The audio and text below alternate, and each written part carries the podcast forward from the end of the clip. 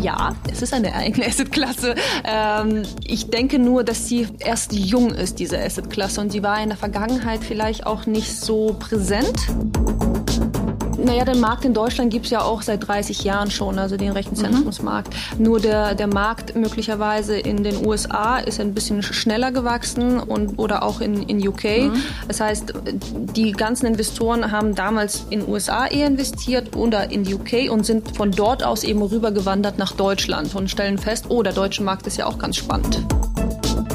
Aber wichtig für uns ist, dass, dass, ähm, dass die Rechenzentrumsbranche nicht als Klimakiller zum Beispiel dargestellt wird.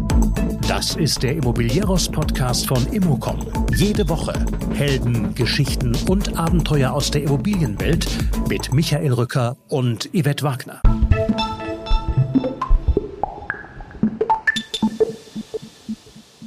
Anna Klaft vertritt die German Data Association und ist hauptberuflich für CBRE tätig. In diesem Podcast geht es um die neue Assetklasse Rechenzentren, die gar nicht so neu ist, sowie um deren Vorteile und Risiken.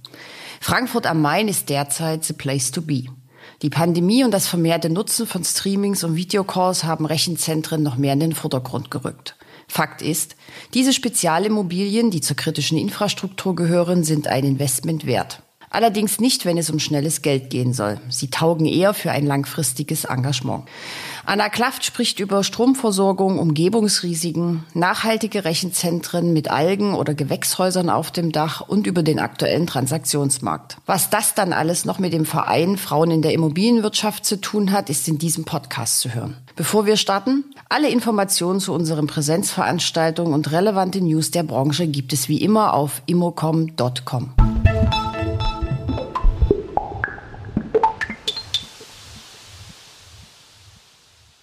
Ich bin heute zu Gast in Frankfurt im Omnitum. Mir gegenüber sitzt Anna Klaft und ich begebe mich auf komplettes Neuland, habe eine der kompetentesten Frauen äh, in diesem Bereich äh, gewinnen können für den Podcast. Anna, ähm, erstmal hallo.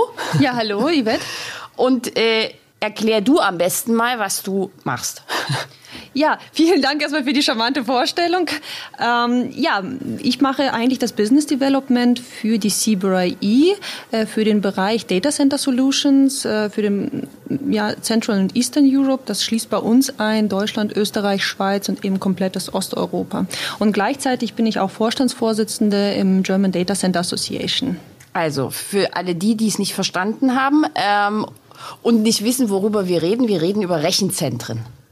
Kann man das so sagen? Das kann man so sagen. Also die deutsche Übersetzung sind Rechenzentren in der Tat, genau. Gut. Äh, dann aber als erstes mal, weil du sitzt heute hier als äh, Vorsitzende der GDA. Erklär mal kurz, seit wann gibt es das? Was macht ihr da? Was sind eure Ziele? Wie viele Mitglieder habt ihr? Kann man Mitglied werden? Also Dinge. Also Mitglieder suchen wir jederzeit, selbstverständlich. Vielen Dank. Wir haben äh, die German Data Center Association wurde so 2018 gegründet. Ähm, und gegründet wurde sie von meinem Vorgänger, dem Harry Schnabel, der inzwischen ein Ehrenmitglied in unserem äh, Verband ist. Und seit diesem Jahr äh, habe ich von ihm den Vorsitz übernommen. Und Ziel unseres Verbandes ist es eben, Rechenzentrumsbetreiber mit ihren Belangen und Interessen in Politik, Gesellschaft und Medien zu vertreten und auch die Wahrnehmung zu stärken, sich stärker sichtbarer oder hörbarer zu machen. Wir wollen auch in diesem Zuge die Rahmenbedingungen des Betriebs von Rechenzentren in Deutschland nachhaltig verbessern. Ich habe natürlich die ein oder andere politisch, äh, äh konkrete politische Anforderung, die kann ich hier aber auch später bei Bedarf auch aufführen. Ähm, wichtig ist aber für uns, dass wir den Mitgliedern eine Plattform bieten wollen, um sich eben zu vernetzen und ihm ihr Wissen auszutauschen. Okay, da sind jetzt schon ganz viele Themen angesprochen worden, die wir jetzt im Laufe des Gesprächs klären können. Ähm, als erstes aber trotzdem nochmal ähm, zu dir. Du kommst ja eigentlich aus dem Facility Management und aus dem Retail-Bereich. Erklär mal so ganz kurz, wo du herkommst und wieso du auf Rechenzentren kommst. Naja, im Facility Management-Bereich bin ich ja bis heute noch tätig, also bin ja. ich immer noch zu Hause. Ähm, denn genauso wie früher äh, geht es jetzt bei meinen Aufgaben, also vorher war es Retail eben, jetzt ist das Rechenzentren auf Deutsch genannt. Ähm, und da geht es darum, eben ein Unternehmen als Topmarke am Markt zu präsentieren oder eben als Nummer eins Betreiber ähm, aufzuführen oder zu platzieren, wie man das sagt. Aber eben jetzt für Rechenzentren, vorher für Retail. So, das heißt, Facility Management gibt es ja auch in Rechenzentren. Das okay. heißt nicht nur in Shoppingcentern, ja. genau. Und ähm, mein Interesse dafür entstand eigentlich äh, ganz, ganz, ganz lustige Geschichte, weil in meiner äh, privaten Nachbarschaft äh, derzeit zwei neue Rechenzentren gebaut werden und ich hatte mich letztes Jahr darüber informiert, was ist das denn überhaupt, was machen die da? Und äh, parallel dazu hatte mich aber die CBRI schon angesprochen, ob ich nicht ähm, Business Development bei denen machen möchte. Und in diesem Zusammenhang irgendwie, äh, ja, hat sich der Kreis irgendwie auch geschlossen und dann bin ich äh, irgendwie zu, zu CBRI gegangen. Und ich hatte eigentlich zu dem Zeitpunkt tatsächlich nach einem neuen Arbeitgeber gesucht, äh, weil ich mich verändern wollte in Richtung ähm, europäischen Markt oder internationalen Markt. Vorher war ich für ein großes Unternehmen in Deutschland eben nur hauptsächlich tätig und mir war es wichtig, eben ein bisschen darüber hinaus, über die Grenzen zu gehen und das kann die CBRI hervorragend bieten. Okay. So, dann jetzt mal ähm, zu deinem eigentlichen Kerngeschäft, ähm, um vielleicht erstmal eine Basis für alle zu legen. Wie stelle ich mir das denn vor? Wie viele Rechenzentren gibt es denn in Deutschland? Ist es schon eine eigene Assetklasse? Wird es eine eigene Assetklasse? Ich habe gerade einen Marktbericht äh, aus Amerika gelesen. Da ist äh, der Anteil von Rechenzentren Zentren am Investitionsvolumen ja schon äh, im kleinen einstelligen Bereich. Ist das hier in Deutschland schon genauso? Kommt das? Ist das der Supertrend? Also äh, zu, Was sollst du jetzt zu, sagen? Zu, ja, zu, natürlich. Ja, genau, ist ein Supertrend. Äh, wir haben, ähm, um auf deine erste Frage vielleicht kurz einzugehen, ich würde vermuten, wir haben etwa 1000 Rechenzentren in Deutschland. Jeder, der mir zuhört, würde wahrscheinlich sagen, das stimmt nicht. Ähm, ich re rede hier nicht von unternehmenseigenen Rechenzentren. Also ich rede hier von Co-Locations, da können wir auch nochmal später darauf natürlich zu sprechen. Ähm, manche sagen aber, es gibt ungefähr 50.000 Rechenzentren mit unternehmenseigenen Rechenzentren. Und wie Prozent äh, Teil X sind die anderen Rechenzentren, die eben unabhängig davon sind. Aber das ist genau das Problem am Markt. Wir haben keine transparente Aufführung von diesem Thema. Das heißt, es gibt noch keine Aufbereitung, es gibt keine Daten, Datenbank, die das Thema so ähm, ja, transparent darstellt und sagt, okay, wir haben hier ein Rechenzentrum, da ein Rechenzentrum oder da ein Rechenzentrum. Das gibt's halt noch nicht. Und der GDA, der wird in Zukunft sich genau für dieses Thema nämlich einsetzen, dass es eine Transparenz ist. Und auch wieder derjenige, der mir zuhört, wird sagen, was wollen wir vielleicht alle gar nicht, weil wir wollen ja geheim bleiben. Es nützt aber nichts, weil die Daten kommen ja sowieso durch. In jeder Zeitung steht das geschrieben geschrieben, äh, da eröffnet ein neues Rechenzentrum oder da ein Rechenzentrum. Mhm. Wir bringen es im Endeffekt nur auf Papier oder in eine Datenbank. Und ähm, wie viele Rechenzentren sich aktuell im Bau befinden, ich, kann ich genauso wenig sagen, weil ich kann sagen, aus meiner Erfahrung heraus, ich kann mindestens 15 Rechenzentren schon zählen, die mir bekannt sind, in den nächsten fünf Jahren gebaut werden. Mindestens, ja. Also größere, wirklich sehr große Rechenzentren. Ja, und äh, zu der letzten Frage, ob es eine eigene Assetklasse ist. Ja, es ist eine eigene Assetklasse. Ähm, ich denke nur, dass sie erst jung ist, diese Asset-Klasse. Und die war in der Vergangenheit vielleicht auch nicht so präsent. Äh, wir erinnern uns ja, vor ein paar Jahren kam das Thema Datenschutz und die Datenschutzverordnung, die eingeführt worden ist. Und in Europa und natürlich auch in Deutschland stieg dann die Nachfrage auch zu dem Thema äh, stark an. Und jetzt gerade mit Corona haben wir ja festgestellt, wie wichtig Rechenzentren sind. Also mit Corona äh, verbunden meine ich damit Amazon ähm, oder ähm, Netflix wurde stark benutzt oder Videokonferenzen mit Teams oder mit, mit Zoom oder mit was auch immer. Und wir haben gesehen, dass es einfach wächst und wächst und dass diese Rechenzentrenkapazität auch wichtig sind. Und in Zukunft werden sie noch wichtiger werden, weil wir reden ja auch äh, von Digitalisierung, ja, und Digitalisierung verbunden auch mit autonomem Fahren und Smart Cities oder wie man das nennt. Und das heißt, da kommen wir gar nicht drum herum, als äh, noch mehr Rechenzentren zu haben. Okay. es gab ja vor, vor ein paar Tagen ähm, eine, eine Meldung, dass Equinix, wie auch immer, die sich. Equinix, ja. Ja, das ist ja einer der großen Anbieter, habe ich gelernt. Fünf Mega-Rechenzentren für 949 Millionen Euro baut. Das ist ein amerikanisches Unternehmen. Die sind alle hier in der Nähe von Frankfurt, werden die gebaut. Ähm, als erstes wie lautet denn die Definition von Rechenzentren? Weil du hast ja gerade gesagt, also eine Firma hat ein eigenes Rechenzentrum, ist jetzt nicht das, was du bearbeitest. Also wie lautet denn eure Definition? Naja gut, ein Rechenzentrum bleibt ein Rechenzentrum, ob es unternehmenseigen ist oder nicht in dem Sinne. Das heißt, wir reden hier von bei einem Rechenzentrum eine Hülle, die äh, quasi vorhanden ist und da drin ist, also es ist eine Spezialimmobilie oder kritische Infrastruktur Wir haben hier die Rechentechnik auf der einen Seite, also Computer, Server, Netzwerke ähm, und auf der anderen Seite eben die Infrastruktur dazu, nämlich die Stromvers Stromversorgung, äh, Kühlung, Brandschutzeinrichtung, Zutrittskontrollen und so weiter. Aber im Endeffekt ist das alles ein Rechenzentrum. So, und jetzt äh, reden wir von unterschiedlichen Rechenzentren. Es gibt ein kleines Rechenzentrum, das hat fünf, äh, 500 Quadratmeter ja, und steht irgendwo in Kiel, ist vielleicht ein Mini-Rechenzentrum oder von un unternehmenseigenen Rechenzentren, ich weiß nicht, ähm, eine Bank hat vielleicht innerhalb ihres Turms auch ein Rechenzentrum stehen, also ein paar Racks, die irgendwo aufgestellt sind. Und dann gibt es eben größere wie Equinix, die dann sagen, wir betreiben Co-Location und wir haben ein sehr, sehr großes Gebäude mit sehr viel Rechenzentrumskapazität. Mhm. Genau. Okay. Ähm, wo gibt es denn die meisten Rechenzentren? Also von denen, mit denen du dich so beschäftigst? Also wenn wir jetzt in, in Deutschland weiterhin bleiben, ähm, in Deutschland sind definitiv die meisten Rechenzentren rund um Frankfurt äh, herum. Das hängt damit zusammen, dass hier auch der äh, verkehrsstärkste Internetknoten der Welt durchgeht, der sogenannte D-Kix. Und ähm, dieser D-Kix verursacht, dass wir hier eine sehr, sehr ähm, starke Verbindungsqualität haben. Das heißt, damals, als der entstanden worden ist, kam das eben, dass die Kunden hauptsächlich auch aus der Bankenbranche kamen. Das heißt, deswegen hat er sich auch in Frankfurt meines Erachtens nach auch niedergelassen, ähm, um eben auch diese Kunden bedienen zu können in einer gewissen Schnelligkeit. Und deshalb, also man nennt das auch Verbindungsqualität auch Latenz. Das heißt, wenn man die Schnelligkeit hat oder haben möchte, muss man sich rund um Frankfurt ansiedeln, um diesen Internetknoten. Und darüber hinaus gibt es natürlich kleinere Knoten in Deutschland, mhm. die gehen ein bisschen weiter raus. Dann sprechen wir auch natürlich von anderen Standorten Wo? wie Berlin, München. Okay. Genau. Also die großen Und, Metropolen sozusagen. Genau, die Metropolen. Mhm. Und wie, wie ist es außerhalb von Deutschland?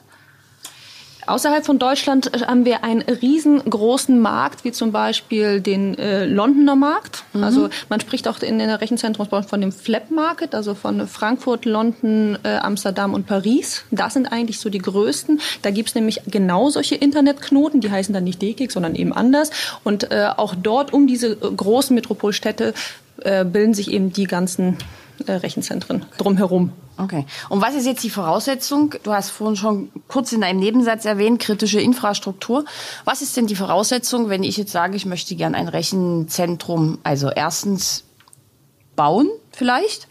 Und was ist denn für den Investor wichtig? Und wie leicht ist es denn, in ein Rechenzentrum zu investieren?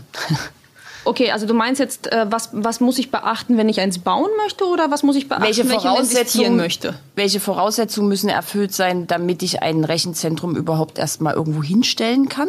Ja, also dann fangen wir an, dass wir erstmal eine Stromverfügbarkeit benötigen, denn ohne Strom wird natürlich auch kein Rechenzentrum funktionieren und man braucht für ein Rechenzentrum sehr, sehr viel Strom. Und das, die zweite Entscheidung, die man eben trifft als Betreiber eines Rechenzentrums, äh, möchte, welche Verbindungsqualität möchte ich haben? Ja, möchte ich jetzt rund um Frankfurt Frankfurt bauen, also mit einer schnelleren Latenz, oder möchte ich ein bisschen rausgehen, was auch in Ordnung ist. Ähm, ich glaube, in beiden Fällen ist es schwierig, insgesamt ein Land zu bekommen aktuell, aber es ist nicht, nicht unmöglich. Man findet etwas, ja, also man müsste auf Google gehen und, und findet dort schon ähm, eigentlich alle Rechenzentren dargestellt. Man erkennt sie nämlich sehr, sehr gut an den Kühlungstürmen, wenn okay. man so auf so Google Maps geht. Ähm, und äh, man muss eigentlich darauf achten, dass man die Umgebungsrisiken vermeidet. Ja, Umgebungs Umgebungsrisiken könnten sein Flugzeuge, also äh, was weiß ich, Bahnen, militärische Einrichtungen. Das sollte man nach Möglichkeit ver, ähm, ja, vermeiden. Ich würde mich jetzt auch fast aus dem Fenster lehnen und sagen, man sollte auch Wohnquartiere nicht zwingend um sich herum haben, aber wir haben auch andere Beispiele, die das bezeugen, dass es auch gut ist, wenn man daneben ein Rechenzentrum hat. Aber Wohnquartiere spreche ich deshalb, weil ähm, es einfach sehr laut ist. Also man muss äh, sich überlegen, dort ist eine Technik verbaut, die Notstromdiesel äh, und die Notstromdiesel sind eben sehr, sehr laut, wenn sie monatlich auch getestet werden. Ah, also man okay. sollte sie nicht vermeiden, sondern vielleicht ist es nicht äh, sinnvoll mhm. für einen, der da drinnen anmietet oder wohnt oder kauft eine Wohnung für den Mieter, dass der um sich herum eben so ein Rechenzentrum hat. Okay, dann setze ich jetzt mal kurz die Invest-Frage nochmal zurück. Ich habe eine Studie ähm, gelesen oder über eine Studie von Business Critical Solutions, die sagen, der Engpass in der Energieversorgung gilt als die größte Herausforderung in den kommenden Jahren, wenn man sich mit Rechenzentren beschäftigt. Stimmst du zu? Nochmal bitte die Frage. der Engpass in der Energieversorgung ja, ja. ist die größte Herausforderung für die kommenden Jahre. Ja, stimme ich zu. Ja? Stimme ich zu, ja. Denn wo soll denn das herkommen? Wir haben ja nicht nur das Problem, dass wir ähm, einen Engpass an Stromversorgung haben an sich, sondern dass jetzt auch noch die Klimaziele uns vorgeben, dass wir Ökostrom haben sollen in Zukunft bis 2030 klimaneutral zu sein. Das heißt, man muss sich insgesamt konzeptionell überlegen, wo bekommt man so viel Strom und wo bekommt man auch Ökostrom her? Hm. Weil Deutschland ist jetzt nicht gerade das Land mit Ökostrom. ja. Zumindest nicht Frankfurt, vielleicht irgendwo im Norden, ja. Da kann man vielleicht hier ein, das ein oder andere Windrad sehen. sehen. Okay, dann jetzt, äh, also ich möchte jetzt gern äh, in ein Rechenzentrum investieren. Was muss ich beachten? Welche Summen werden da gespielt? Wie ist gerade das Transaktionsgeschehen auf dem deutschen Markt? Ja, das, äh, das Transaktionsgeschehen ist sehr stark momentan. Also ich, ich als GDA bekomme sehr, sehr viele Anfragen von verschiedenen Investoren aus verschiedenen Segmenten. Das ist auch ganz spannend, was man beobachten kann. Ähm, alle haben Land, alle haben äh, irgendwie ein Grundstück, was sie unbedingt loswerden wollen und aber haben keinen Strom. da haben wir wieder die andere ah, Geschichte. Okay. Ja. Ich habe auch zum Teil schon Anfragen gehabt, die wollten in einem großen Kaufhaus ein paar Mietflächen äh, vermieten an Rechenzentrumsbetreiber. Das funktioniert halt so einfach nicht, ja. Und das ist auch ein bisschen schwierig zu beantworten, die Frage. Also, ich kann Ihnen nicht hundertprozentig sagen, wo Sie jetzt zum Beispiel investieren sollen, ja. Man kann jetzt sagen, dass das eine recht sichere Assetklasse ist. Wir haben äh, relativ gleichbleibende Renditen, wobei ich die auch liegen wo? das kann ich so in dem Sinne nicht beantworten, ähm, weil ich, äh, weil die auch unterschiedlich sind bei, bei unterschiedlichen mhm. Betreibern, mhm. ja. Ähm, und zumal wir auch als CBRE wahrscheinlich diese Zahlen nicht so veröffentlichen dürfen. Aber äh, dem, demnach, Sie, Sie haben eine sichere äh, Assetklasse, Sie haben ähm, Sicherheit mit Ihren Mietern da drin. Das heißt, Sie haben nicht so viel mit diesem Rechenzentrum hinterher zu tun, wenn Sie nur okay. ein Investor sind. Mhm, okay. ja, wenn Sie ein Betreiber sind, natürlich ist es anders. Ja, ja. okay, okay. Aber wo jetzt genau, also in Frankfurt ist es natürlich ein, immer ein sicheres Investment, äh, aber auch in Berlin ist es ein sicheres Investment, ja. Ähm, nur, ich glaube, was, was ich vielleicht an der Stelle nochmal sagen kann, wenn Sie damit Geld machen wollen, mit, mhm. mit, mit so einem Rechenzentrum. Dann würde ich in der CBRE möglicherweise einfach nur empfehlen, kaufen Sie sich ein sehr großes Grundstück, mindestens 10.000 Quadratmeter. Und verkaufen Sie es. Genau, oder? und aber mindestens mit einem Megawatt Strom. Man sagt, dass man, man spricht in Megawatt, mit mindestens einem Megawatt Stromleistung mhm. und dann verkaufen Sie es an jemanden, der das als Rechenzentrum entwickelt, weil da machen Sie am meisten Geld. Und dann haben Sie auch keine Risiken. Okay, also Tipp an Investoren, gut. Ähm, wir haben vorhin schon mal die eine Meldung gehabt. Ähm, willst du vielleicht noch mal ähm, die die großen Player in dem Segment, also mal so ein bisschen Clipschule machen?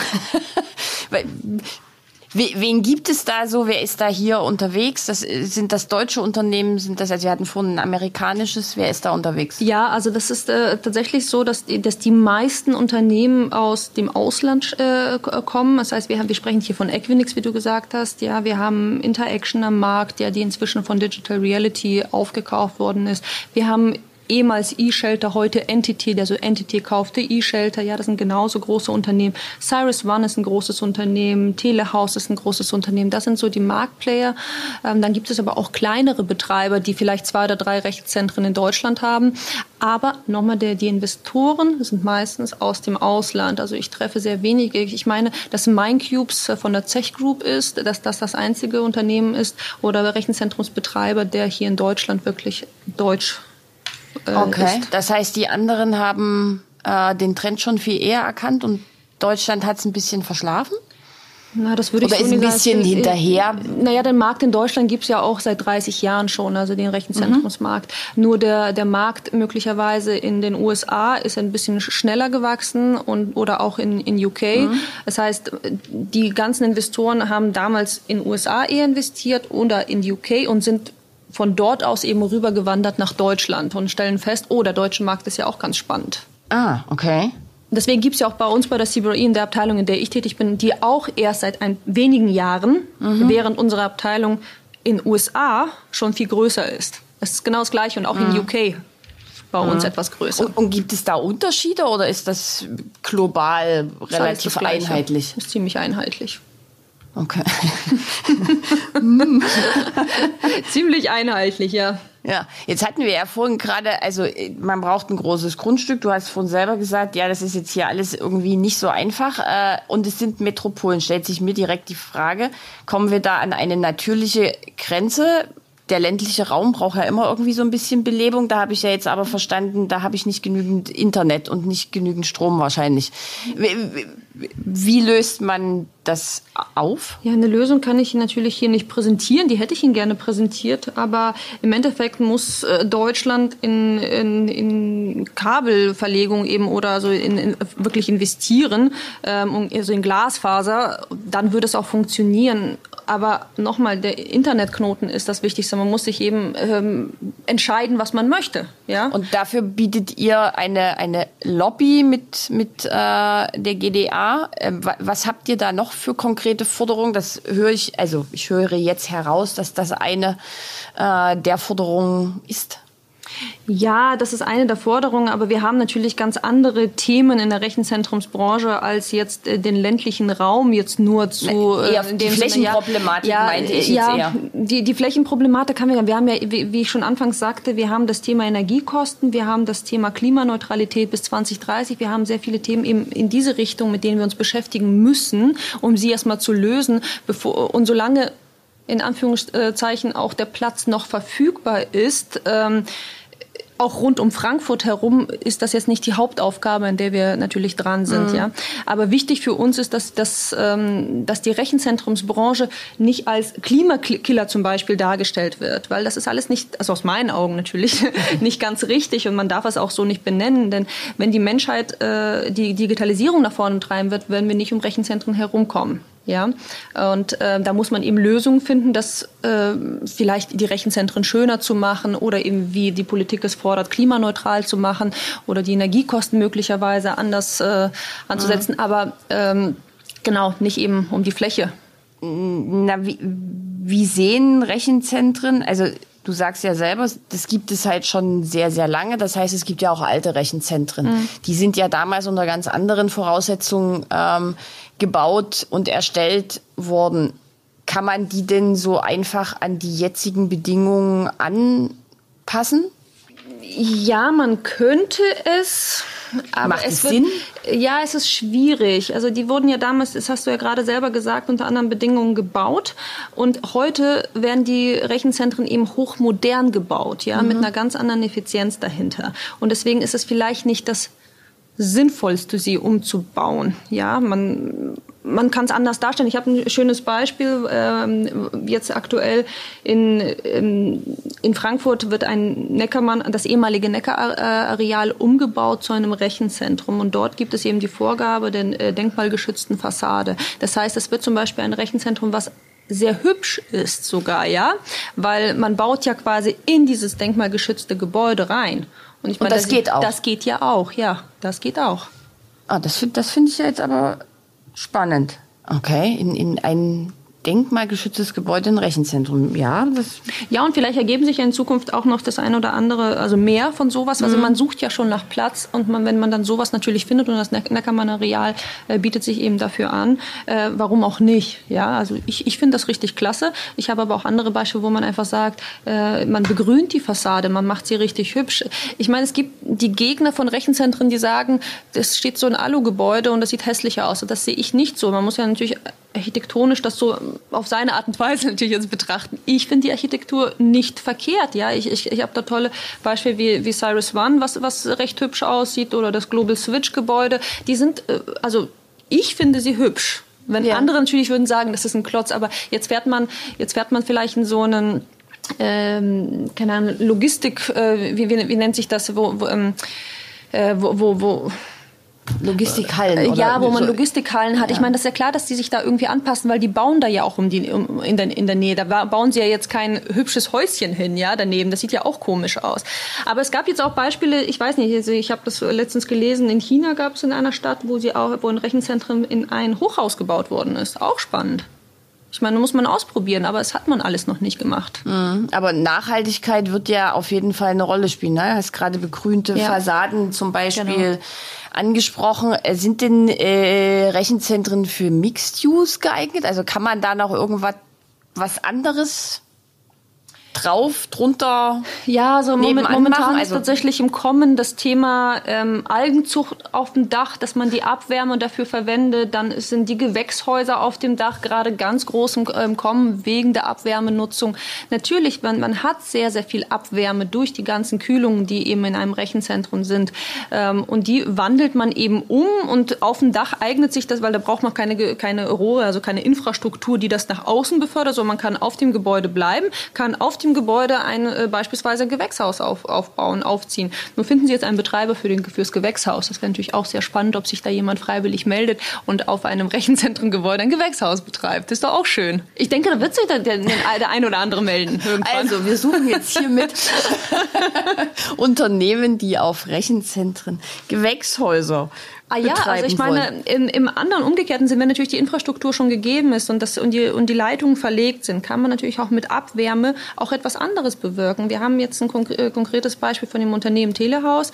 Ähm, äh, mein, mein, mein geschätzter Marktkollege, der Bela Waldhauser, ähm, hat ähm, dort gemeinsam mit der Mainova etwas, also eben etwas ins Leben gerufen, ein, nämlich seine Abwärme aus dem Telehaus Rechenzentrum in das gegenüberliegende Quartier, Wohnquartier zu mhm. bringen ähm, und dort eben die späteren Nutzer, also es sind glaube ich 1300 Wohneinheiten geplant, eben mit mindestens 60 Prozent von dieser Abwärme zu versorgen, kostenlos. Finde ich klasse. Ja, das ist. Also das heißt, die werden Heizung äh, haben, kostenlos. Also so viel es geht. Okay. Ja, ja, auch spannend. Auch spannend, ja. So, jetzt merke ich gerade, wie ich ja von einem Staunen ins nächste komme. Ähm, ihr habt eine, eine äh, Studie mit PwC oder eine Umfrage mit PwC zusammen gemacht. Da steht drin, dass fast jeder dritte Investor, der da befragt wurde, äh, zukünftig ein Rechenzentrum machen will, in Anführungsstrichen. Äh, also in Direktinvestments.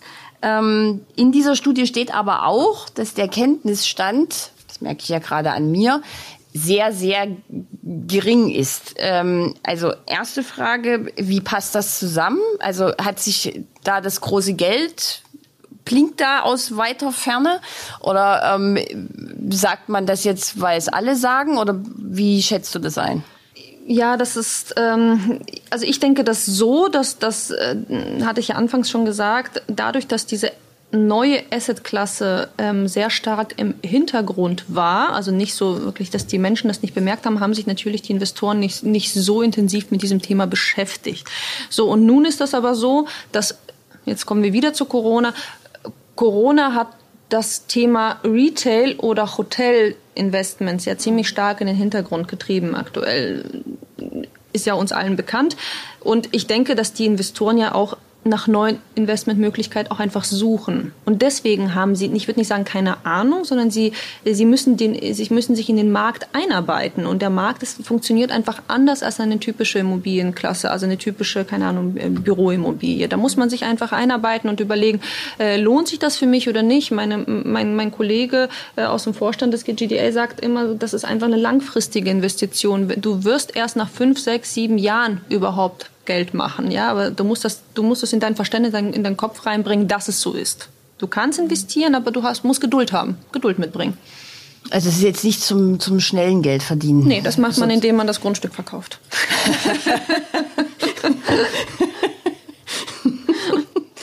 ähm, erstaunt war ich, äh, dass ein Großteil äh, der Betreiber aus den Bereichen Retail und, und Vollsortimenter kommt. Stimmt das? Ich denke, dass die ähm, Asset-Klasse Rechenzentren diese Begriffe äh, einfach an, eine andere Bedeutung verleihen. also ich denke, hier sind nicht Retail oder Vollsortiment, ähm, äh, im Einzelhandel gemeint, sondern eher vielleicht ein Stellplatz ähm, für ein Rack. Keine Ahnung, vielleicht sowas gemeint okay, ist. Also okay. das sind ja, die kommen nicht aus dem Retail oder mm. von Einzelhandel, also in dem Sinne.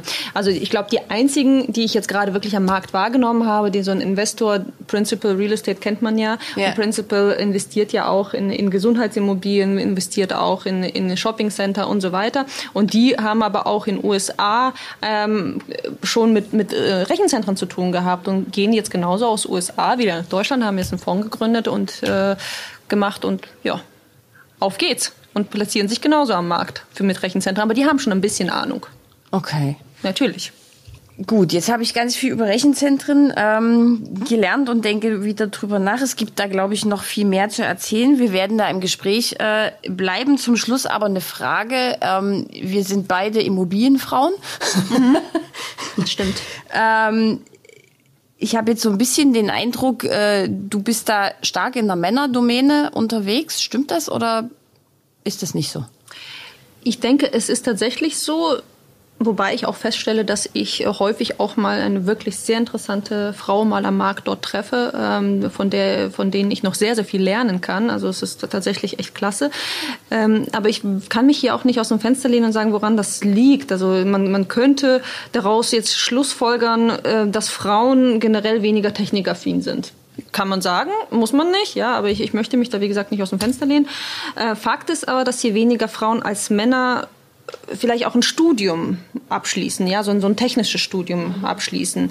Ähm, zu denen ich, ich gehöre zu den Frauen und ich weiß ganz genau, als ich mein Studium abgeschlossen habe, da waren nur noch ich übrig. also da waren nicht allzu viele. Vielleicht ist es auch tatsächlich noch so. Ähm, und äh, ich denke aber auch gleichzeitig, dass es eine grundsätzliche Diversitätsfrage ist und der gehen wir tatsächlich in meinem anderen Verband nach oder meinem anderen Verein nach, den Frauen in der Immobilienwirtschaft. Ähm, und da bin ich eben seit 2019 ebenso im Vorstand und da geht es eben um solche Themen, Chancengleichheit und so weiter. Und ähm, ich glaube, es ist nicht wichtig, ob wir welch, in welche Sparte wir gehen, hauptsächlich ähm, meines Erachtens nach sollte es die Leistung sein, die, die, die zählt. Also es ist völlig egal, ob es eine Frau in der Rechenzentrumsbranche oder in der normalen Branche ist. Es ist eigentlich, ja, die Leistung zählt sieht man ja, ja. Also es gibt einfach Hammerfrauen und ich glaube, die sollten wir auch präsentieren und den Frauen in der Immobilienwirtschaft in dem Verein, da gibt's super viele tolle Frauen. Ich meine, du bist ja auch dabei.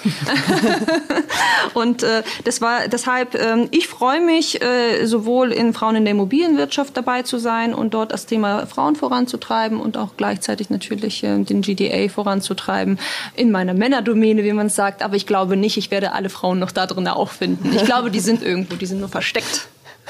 Liebe Anna Klaft, vielen Dank für das Gespräch und äh, das viele vermittelte Wissen und bis ganz bald. Sehr gerne, Yvette. Vielen lieben Dank für die Einladung.